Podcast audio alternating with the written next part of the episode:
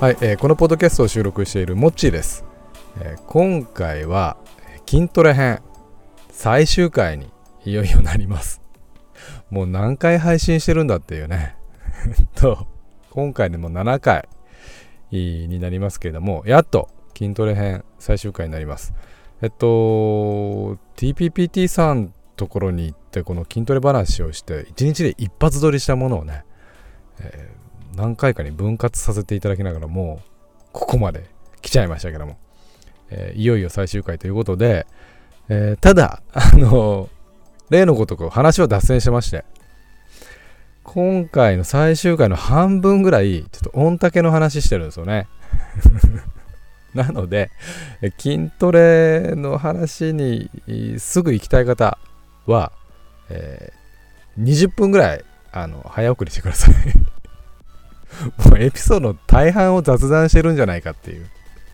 ね、もうまあただはい、えーということなので、えーまあ、20分ぐらいスライドしていただくと、えーすぐう筋トレ論の方に話は移りますんでね、えー聞いていただければと思いますで今回はあのー TPPT さんの方で、えーおすすめのおー書籍筋トレに関する書籍だとかあーサイト参考になるサイトだとか、まあ、あの YouTube のチャンネルとか、まあ、そういったところをこうまとめて、えー最後にご紹介いただいてますんで、えーまたお聞き最後までお聞きいただければなというふうに思います、えーそれではよろしくお願いします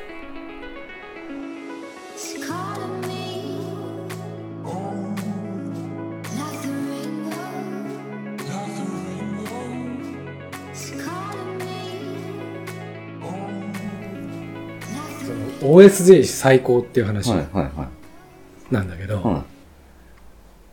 ほとんど人に話したことはないけどねう、ん。はい。あの、あえて話したいんだけど、えこれもう、この機会これもちゃんと配信しようかなとか。あ OSJ 本当に最高なのでね。 OSJ ねおん大竹、御嶽、え御嶽最高。えは何かっていうとちょっと本当恥ずかしい話になるんだけど、い。うん。これ何年前の御嶽なのかな間飛んだりとか中止されたりとかして飛んでるからあれだけど34年前うん。三3、年ぐらい4年前だ僕出てたかもしれないですね。4年前だ出てると思いますよ。かな、うん。 3年前かな3年前だモッティさん12時間ぐらいで走った時でしょうんあじゃあ3年前ぐらいかもしれない、はい。僕それ出てないです。うんじゃあいなかった時、うん。ゴールしてああ結構疲れたのもうくったくたで、はいはいはいね昼のだから1時か2時ぐらいでしょ、ちょっと話残しておりますけど、うん、モッティさん比叡山ゴールした後車椅子乗ってませんでしたっなけんでだね。 足がもうガクガクに、こう、笑ってさ。オールアウトにも程あいや、なんかね、体力じゃなくて足だけ、 る。もう本当になんか、何かが足んないんだろうね。まあ筋力だろうけども。足がつって、足がつって。まあいいや、その話まあまあまあ、OSJ ね。OSJ。えっ、と、ゴールした後にね、えあまあいつもど通りわちゃわちゃするじゃない。え。しますね。あの、メンバーで。はい。もう最高の時間ですよね。もう最高、けケンさんとか、アんッピーさんとか、うんなっちゃんとか、うんなんかみんないて、うんうん。で、なんか水かぶったり、ええシャワー、まあ、まあ、シャワーが入ったり、なんかやらして、で、ふーってあの、駐車場でこう、椅子に座ったのね。はいはいはい。たら、結婚指輪がなかったの。うーわ。それは。 3連休。そもそもそれは。うね、ん、家開けてます。家明けもこれ、ものすごい罪悪感ありながら、うん。申し訳ないな、申し訳ないなと思いながら、結構、まあ、御嶽に向けてフォーカスしてトレーニングとかもしてるじゃなまいあそうですよね。ち相当ょっと時間を犠牲にする分ありますよロイを行ねっ。たり、何やらか行って、で、やっとその3連休うん出て、あの、家のことも気になりながらね、おちょっとして、ああ、でも、タイム的にはあの満足いく結果出たなとか思いながら、おいし、ふと見たらね、時計ないんで、あ、時計ない、指輪がないね。結婚指輪が。それね、まあ、 10キロや20キロのレースやったらまだね、100キロで、しかもどこも同じような、いやまずどこで落としたかわかんないじゃないですか。わかんない。で、確かに、そう、本当に笑える話なんだけど、うんなんかね、もう、指とかも細くなってんだよ。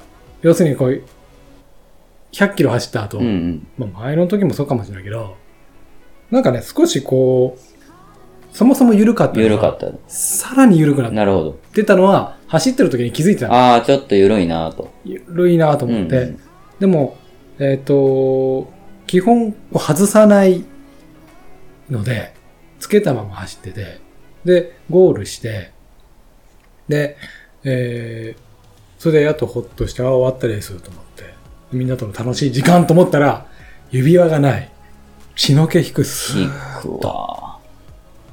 えと思ってう。ん。でも、みんな楽しそうにしてるじゃない。言えないっすよね。言えない。ここで、俺結婚指輪がないとか言えたら、みんな絶対探してくれるじゃん。そうですよね。まあ、あの、あの、なんだ、グラウンドの、あんな砂地みたいなところを、みんなこうやって探してくれることが想像できたの。うん言えない。わかるわ。言えないから、は。みんなと楽しい会話をしながら、ちょこちょこ外れては、血の毛引きないがら、うんゴールと、その、あそこを何回も行ったり来たりして、一人で、なんか、DNF した人の生き量みたいな感探じ。 どうして、してもゴールしたかったっていう思い。で、うん。ゴールとか、あそこ、いや待って、ゴールした瞬間、あそこ寄ったなとか。で、一番、あの、良かったっていうか、あの、手がかりになったのは、ゴールした瞬間、ヤッピーさんとなっちゃんだったかな。なんか先に、まあ、ヤッピーさんが先にゴールしてて、なっちゃんはなんか、あの、ゴールしてんの待っててくれたから、はいはい写真を撮ってくれた。おメンバーがね、はい。写真を撮ってれ。くれたから、こうやってなんか、あーって、なんかストックかなんか持ってたのかなう。ん。写真撮ってくれた。うん。ので、えっと、その気づいた時に、そうだ、ゴール地点で写真撮ってくれたと思って、写真をうん見て、こうやって拡大するじゃん、こう。はい。その時にしてるかしてないかですよね。そう。してんのよ。してるんか。これ希望ですよね。そうだと。ここでしてると。結婚指輪してるな、左手にと。うん。じゃあ、なんで今のゆうち俺の指にないんだろうと。うんでゴールからここまでの間、歩いたところに絶対あるわけだよ。そうですよね。で、ないないって探すわけだよ。うん。いやなんかゴール地点のその先のなんかデポかなんかなんかあゴール地点の荷物が置いてあるそのビニールシートが敷いてあるとことがちょっとよ横になったなとかあのシャワー室行ってシャワー室入れ替わり立ち替わりねあまのた、こうせせこましいから芋ね。芋洗いしてるところをね、うんなんかすいませんとかって使ったあの、シャワー室2つぐらいシャワー室あると思うこの片方をねちょっと見たりとかなんかこう長い排排水口っていうかあそこに引っかかってないかとかねもうずっと探してたのようん。で、また、あの、元のみんなのところに戻るんだけど、言えない。うん。で、翌日になるじゃないあれ。朝、あ、そんなかかりました。かかった。ああ。翌朝、言えなさすぎでしょ、それ。いスタッやフにだって。言った方がよかったかな。でもなんか台無しにしそうで、言えなかったの。まあその仲間には楽し僕もちょっと言えないっすね。ただ、スタッフには言おうかな。いあ、そうか。スタッフには言えばよかったのはかい。な。そのゴール地点界隈でうん。指輪あったらちょっと教えてもらえませんかね。うんうんぐらいはね。そんなほど、まあ、あえて探さなくてもいいけど、とか言っうん。うて。ん。あれちょっと記憶にないんだけど。まあね、その、結局、その当日も、翌朝、みんなと楽しい朝食ですよ。うわ、それよう一晩超えましたね。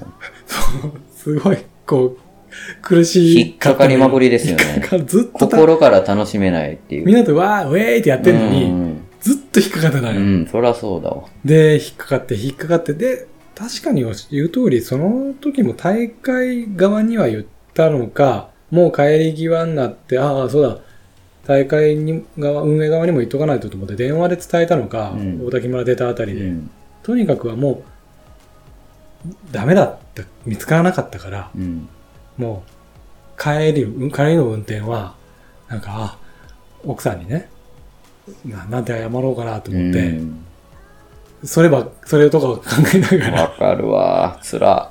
しかも3連休明けてっまあね、てレースだとは分かっては、家さ、まあね。帰ったんですよ。うん、たら、まあ言って謝って、うんでも、あの、まあそれがね、もしかしたらちょっと記憶にあるかもしれないけうど、んたまたま俺、僕、あの、結婚10周年ぐらいだっはいはいはいはいはいはいはいはいはいはい。た。で、奥さんに、あ、結婚10周年でもあるから、えっ、と、ちょうど、ではないんだけど、うんあの、結婚指輪ね、また、身長ってのも、最近あるじゃない、そういうのって。まあおかしくはないですね。うんしないって、あの、誘ってみて、はいで、いいよって言ってくれて、優しい。で、あーと思って。で、あのー結婚今、ここれ今してるやつ、これ新調ししたやつ、二人でまた、あのーまた10年記念として、はい。結婚指輪新調して、それでつけてんのね。なるほど。ところがよ。ところが。ところがですよ。うんえっとね、これは、モンブランより前だったかな。いつだったかな。1年ぐらい経って。一年経ちましたか。そう。ほそれもね、ちょっとまあ、後で茶化す、こう、あの、話になるかもしれないけど、1年なぜ経ったのかっていうのもあるんだけれど、う。うん。 1年ぐらい経った時に、いや、2回目、もうその次の年の御嶽も出てからかな、出るちょっと前かな、ぐらいに、なんか知らない着信がかかったのよ。はいはいはあれと思って。で、なんか見たことない着信だなって、ちょっとしら、調べるけどよくわかんなくて。で、折り返すじゃない。そしたら、えっ、と、OSJ。い。はあ、あの OSJ。あの OSJ。 OSJ クオリティと言われる OSJ。うん。もう、あの、ちょっと話はしょったけど、なかった時に、その、まあ、大会にも連絡はしたけれども、大滝村役場はあはあはあ。の人にも、とにかくと、なくし物で届けられたら、役場かな警察か。はいはあの、ちょっと連絡してくださいとかって、いろん、そこにも電話が、電話とかしてもらってたり、なんかね、大滝村役場、なんか、なぜ役場だったかわからないけど、すごいいい人い。で、えあの、自分が帰ってからも、あのスポーツ公園のちょっと思い当たる節節を言ってくださいって言われて、その場所をその役場の人探してくれたりえ。、うわいやもうすいません、なかったですとかいう書いてもらったりとか、そういうのは途中であるんだけぁ。ど、ん。とにかくまあ、1年経ってぐらいかな、経って、OSJ から電話がかかってきて、ほで、電話をかかコールバックしたら、もうそんなこと忘れてんだけど、なんで OSJ からかなと思って。そしたら、女性の人が出て、まるさんですかとう。。はで、あ、はい、と。あのー指輪、なくされませんでしたと。い。おー。で、はい、と。奥さん、まるさんっておっしゃいますって。もう名前入ってるってことですね。あ、はい、と。いや、ちょっと時間が経ってあれだけれども、えー倉庫整理なんかもいろいろしていて、うん。その中で、えー落とし物として届けられてたものが出てきたので、おー。あの、はよ言えよ。だよね。なんだけど、えっ、とね、でも、でもね、だから、その、なんだろうね、そこの、その人はね、僕が届け出てたから、言ってくれたんじゃないのよ。ああ、なんかあったよと。そういうのもまあ、その、全然今となっては多めに見てるんだけうど、んその、えっ、と、そんなのずーっと管理し続けないじゃん。そんな、その、多分まず一番最初にうん。倉庫に収める前の段階でうん。連絡欲しいですよね。まあ本当はね。本当はね。でもまあ、その大会が終わった後いろんな落とし物もあったりね。まあね、そら一個一個一ね、個一個抜けることもありましょあるだろうし、うん多分僕が今言ったのもちょっとま、だから今から記憶を思い出すとあれなんだけど、やっぱりすぐ言ってんじゃなくて、やっぱちょっと経ってから言ってたりとかしてるんですあーなるほどねレース数日経ってう。とか、うん。まあ、とにかく自分にも非があるんだうけど、ん。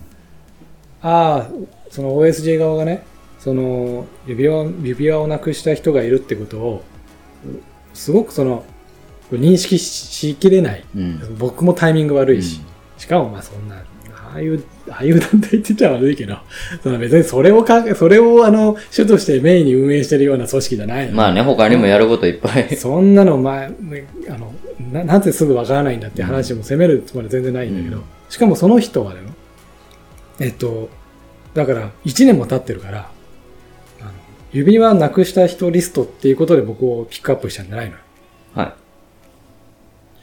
どうやら、話聞いたら、あの、いや、えっ、と、この指輪にね、〇〇さんっていうその、多分奥様に当たる方の名前がうん。彫ってありましたんで、過去のし出走者のおー緊急連絡先おおで、その名前を拾って。その名前を拾って、うわその名前が、そしたら複数ヒットするじーゃん。はいはい。まあそんなに変わった名前でもないので、うちの奥さうんん。まあ、例えば、ユミコやったら、ユミコが緊急連絡先になってる過去何年か分の、うん。あれを拾ってきたってことですね。拾ってくれて、えで、おそらくこの人じゃないかという人に、電話をかけてくれてた。え。うわぁ。手作業でね。手作業で。うわぁ、それはちょっと、その人のクオリティが高すぎますね。嬉しくてう、ん。で、指戻ってきた。すげえ。普通、その、その名前を出走者として拾うならまだしもね、そその配偶者であるっていう判断で、う。うん。あーそれはすごい対応ですね。それはだって、 言うちゃなんだけど、サボってもいいとこいじゃなや、くてもちろんその人の仕事ではないですね。ないし、他の仕事があったらここを優先したらいいだろううし、ん多分それに時間かかっただろうし、え、別にそんないいふ落とし物なんて言ったら山のようにあるんじゃないの山のようそんになある。ある程度3ヶ月だと3ヶ月を保管しといたら、うんあの、順次捨てていきましょうという基準作ってしまったら、それし、きりじゃない。まあ、機械的に処理しますよね。もう、基本そういうところが多いでしょ。まあ、そうだと自思い転ます。車の放逆置にそうしないと回らない的なね。回らないしうんそれなのにね、わざわざその緊急連絡先 のメ名簿から拾ってくれてね、それはすごいですね。しかもあれ、ただの手書きの紙ですから ね。そのウェブでなんかね、やって、ソートバってかけたら出てくるみたいなんじゃなくて、そう。汚い字もあってみんなレース前とか で、あーめんどくさいな、みたいな。検査なんかいつも書き忘れてて、さあ、また出てこれお前、書いてんわとか言ってなんかブワー書くよう な。ね。それで拾ってくれて連絡してくれてもう、すごい嬉しくて。いやもう、OSJ 最高っていう感じいでや、すそうよわかりますわ。だからね、やっぱりそういう高クオリティな人が、その組織にいるかいないかで、うん。その組織全体の印象って変わるし、うんまあ物顔にしてもそうですけど、うんまあ今ね、ちょっと、ネットとか全盛じゃないですか。うん僕も実店舗ってあんま好き、好きじゃないというか、まあ利便性とかそういう面ではやっぱりネットショップ選択しがちですけど、うん。人から買う部分ってあるじゃないですか。うん。だ例えば車とか家電とか、でっかいもんやっぱ実店舗で見ますよね。見るね。でその時にやっぱり対応してくれた人うん。がいいから、ちょっと割高だし、ちょっと思ってたんとちゃうかもしれへんけど、買っちゃおうかって思うこともやっぱりあるね。購買行動としてね。うん。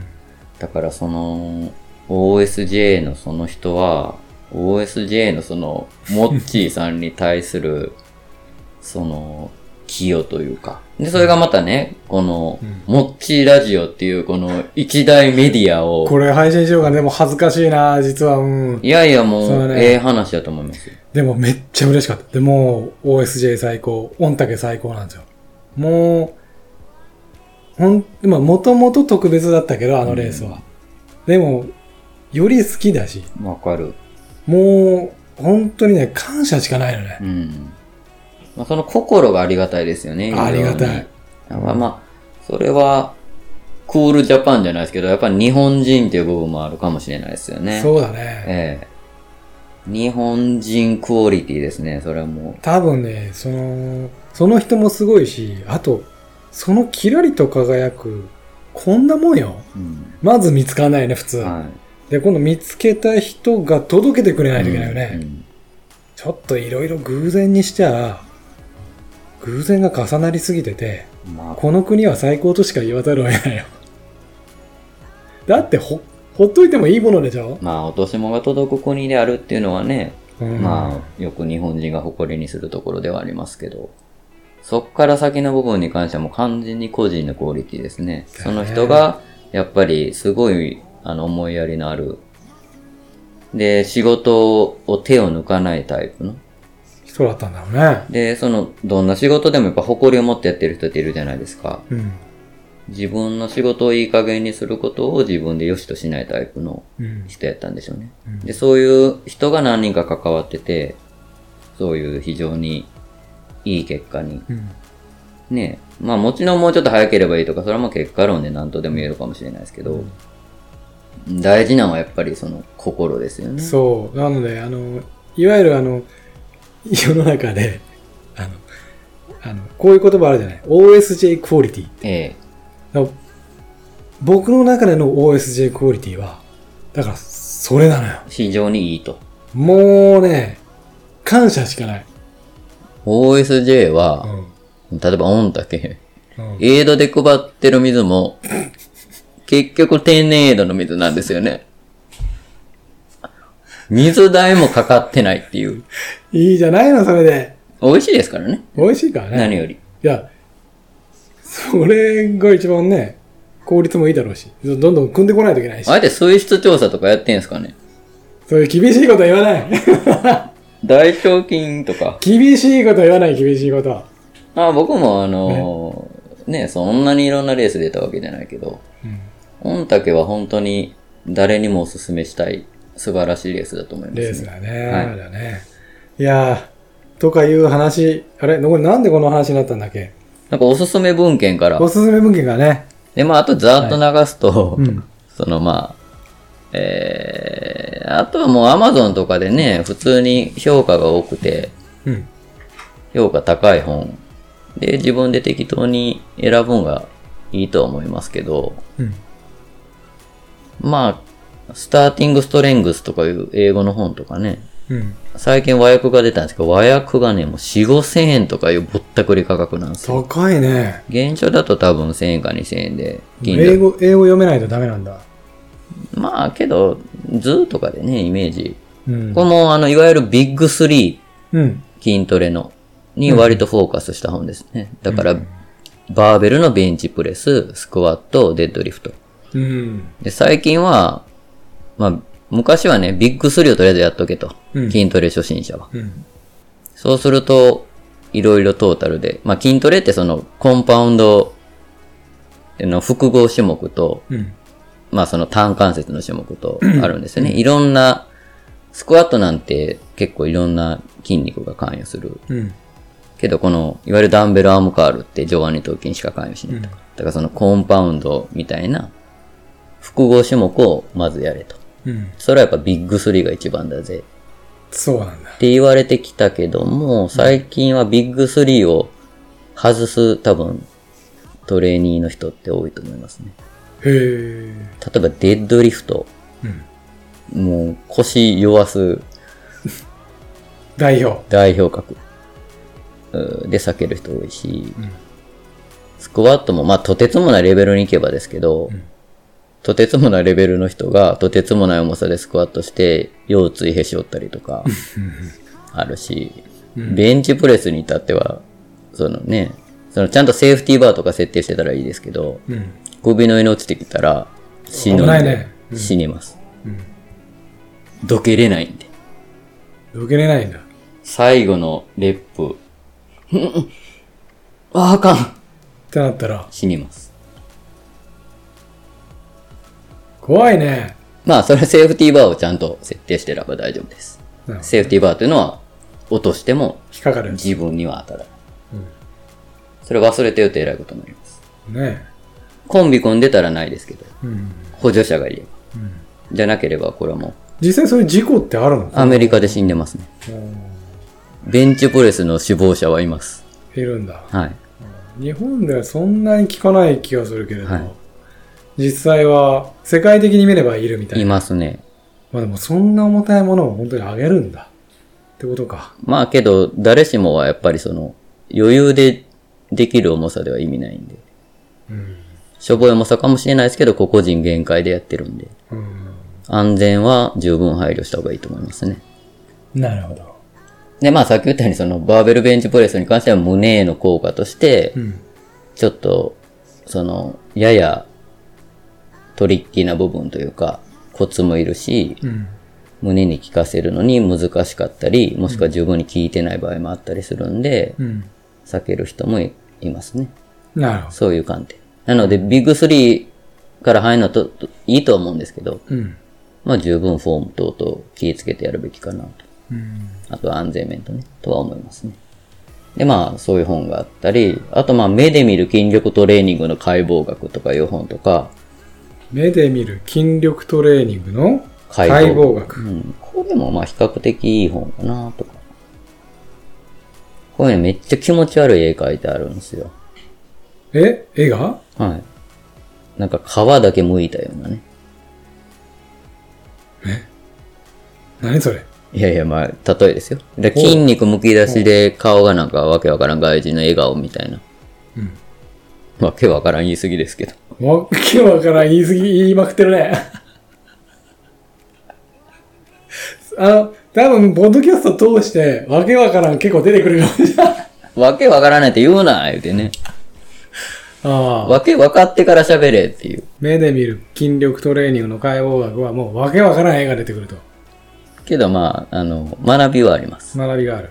やっぱりその、ある程度やってくると、どこに筋肉が始まり、どこに終わって、だからこの動作でここに効くとか、ああ。関節またがってるねとかね。うん。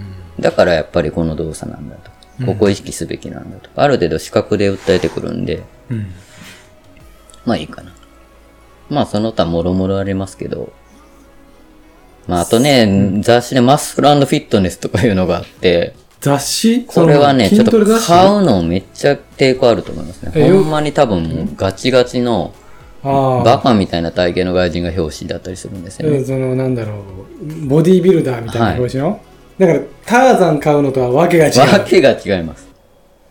それでその体でもない、その雑誌買うねんっていうね。まあアマゾンやったら全然問題ないですけど。マッスルフィットネス月これは刊誌多分ガチでやってる人はみんな読んでんじゃないですかね。割とだけどそういう雑誌から入ると入りやすかったりするもんねそうですね。ほんで、もう、全く参考にならないかと言われると、そうではないんで、うんやっぱり多少、おお、そうなんか、ちょっとやってみようかっていう部分も、ある初心者向けの記述もなくはないんで、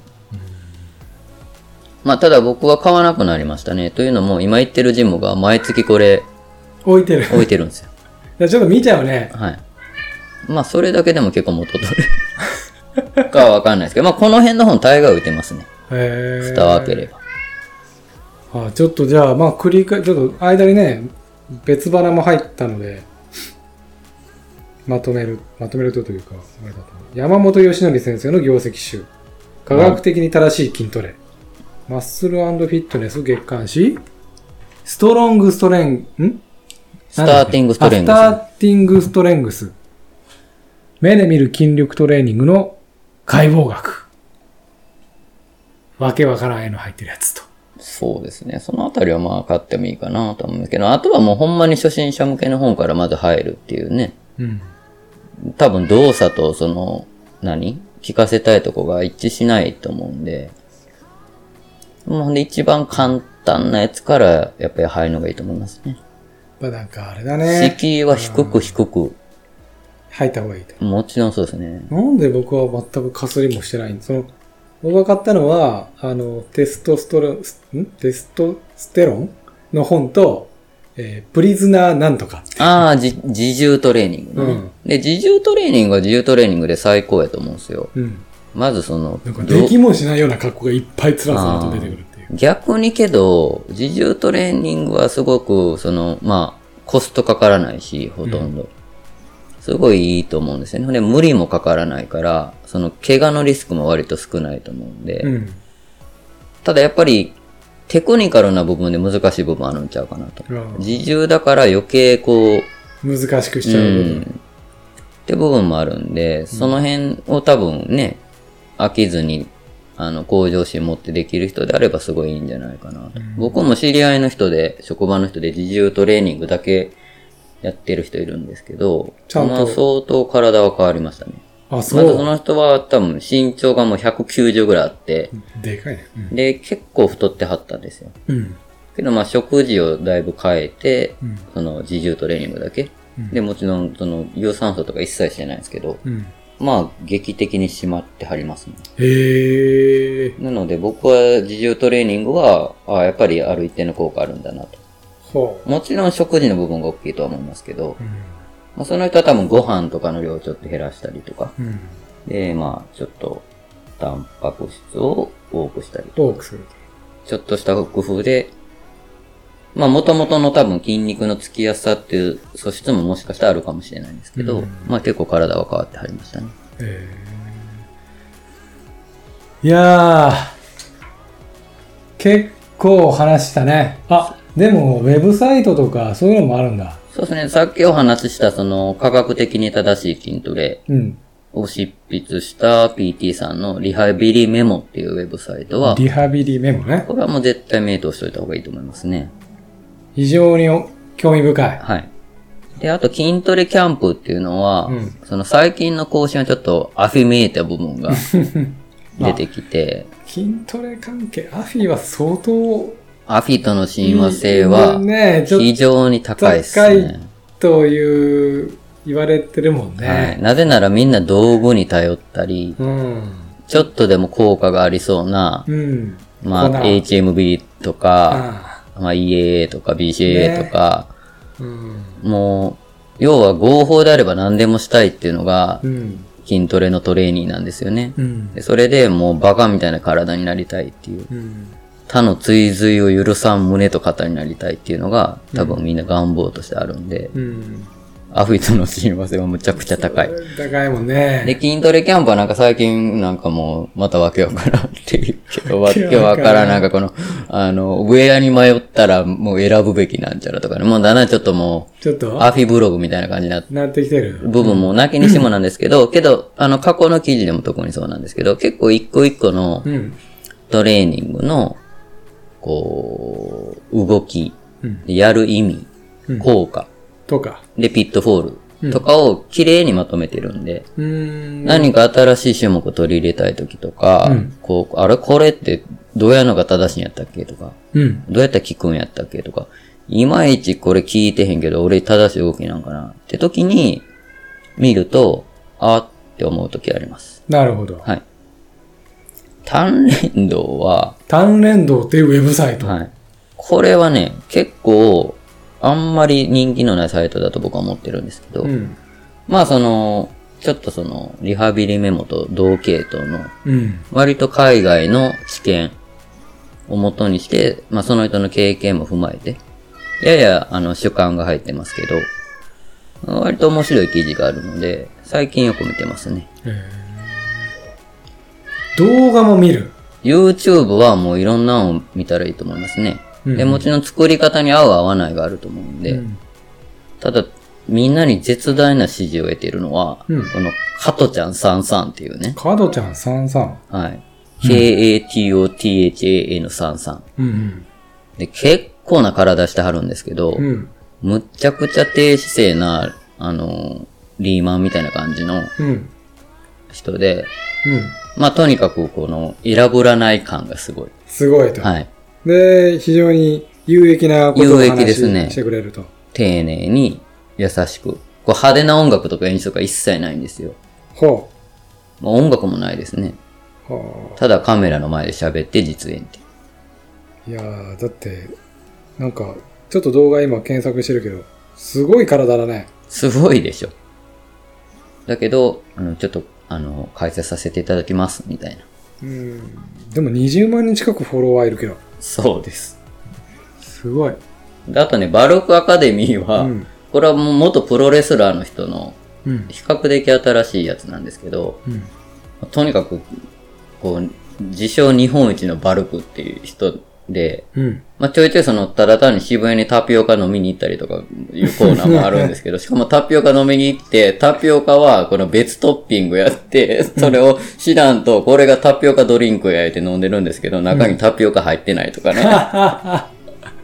そういうとにかく可愛いんですよ、この人。なるほどね。体はもうちょっと近寄りたくないレベルなんですけど、あで、最近ちょっと、あの、商売づいてきて人気出たから、なんかコラボして、あの、まあ、リストストラップとかね、あ、なるほどね。そういうちょっと商品売ったりしてはりますけ打っどたり、とかもしてるけど。けどまあ、ある程度、まあこれはちょっとある程度やり込んでる人がようけ見てるかもしれないんですけど、うん。まあ僕みたいな、あの、素人が見ても結構ためになる部分もあって、なるほどまあ、純粋に見てて楽しい作りなんで、あ極初期はめっちゃテンション低いんですよ。あ。どんどん、どんどんあの、だんだん慣れてきて人気人気が出てくはるい。ようで、になって後々自分でその過去振り返って、あの時なんであんなテンション低かったんだろうね、みたい な。面白いね。はい。ちょっと面白い。可愛い人なんで。可は愛い人ね。ああ。バルクアカデミーっい。ていう YouTube ね。へえ。こんなの見ても面白いかもね。面白いです。まあ、いろいろあって、他も超有名な、ね、なんか、小なんちゃらとか、もういろん、いろいろいます。で、プロの、そういう、フィジークとか大会出てる方が、同時に YouTube やってるケースもあるんで、うん。もう無数に。無数にね。それこそ親和性という部分で YouTube は、もうトレーニーはインスタと YouTube はほとんど、そのね、有名どころの人はやってはるんで。やってんだ。まあ一番、そうか。うーん。なんていうか、発展しやすいね、そう考えると。その、ね、さっきもちょっとブログでもその、筋トレ系は、実は割とアフィとの 親和性も高いし。だかえら YouTube、でもだから、こう、げ、その、なんだろう、選択眼というか、ちゃんと見て、取捨選択しないと、ちょっと、なんか、いかがわしいのもいっぱいあるってことえ。でしょもちろんう。そうですよ。もちろんそうです。ねえ、ほん難しいよね。あとはやっぱりその、どんだけすごい人がこのトレーニングやってるからといって、それが自分に適してるとはわからんってことですよね。うん。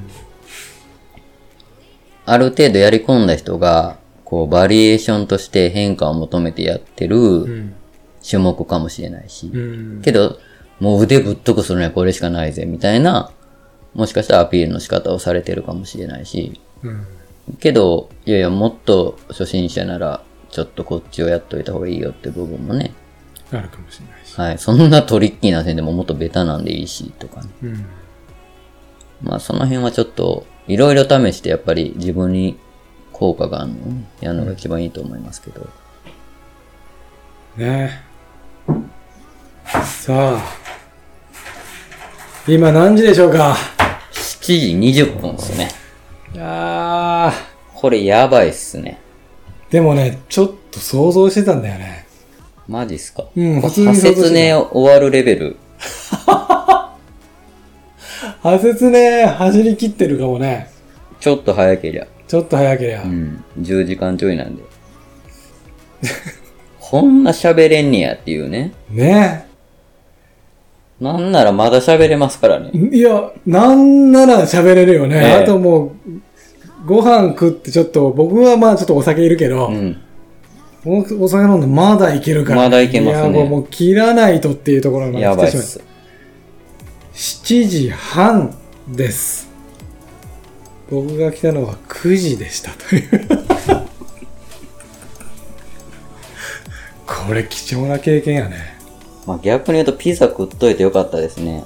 なかったらカタボリックもカタボリッ ク。僕なんだなら今ちょっとプロテイン飲もうかな思ってます。だよね。いやー、お疲れ様でしありがとうございます。ほんと楽しかったです。た。楽しいね。やっぱこれモッチーさんとじゃなきゃ無理やな。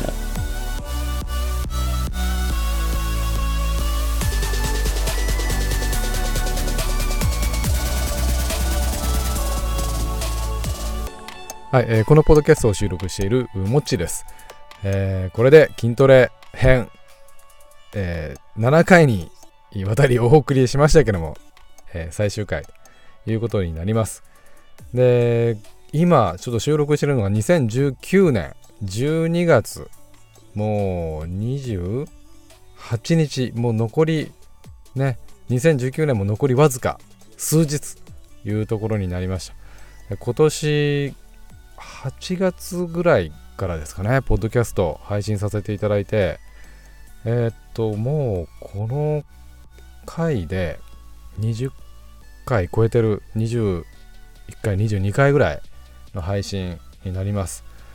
えっと、また来年もおネタがあればね、えーこうやって収録して配信をさせていただければと思いますんで、えー今年いくつかエピソード聞いていただいたリスナーの方々本当にありがとうございましたまた来年もどうぞおこのもっちラジオよろしくお願いいたします、えー今回も最後まで聞いていただきましてありがとうございましたそれでは良いお年をもっちでした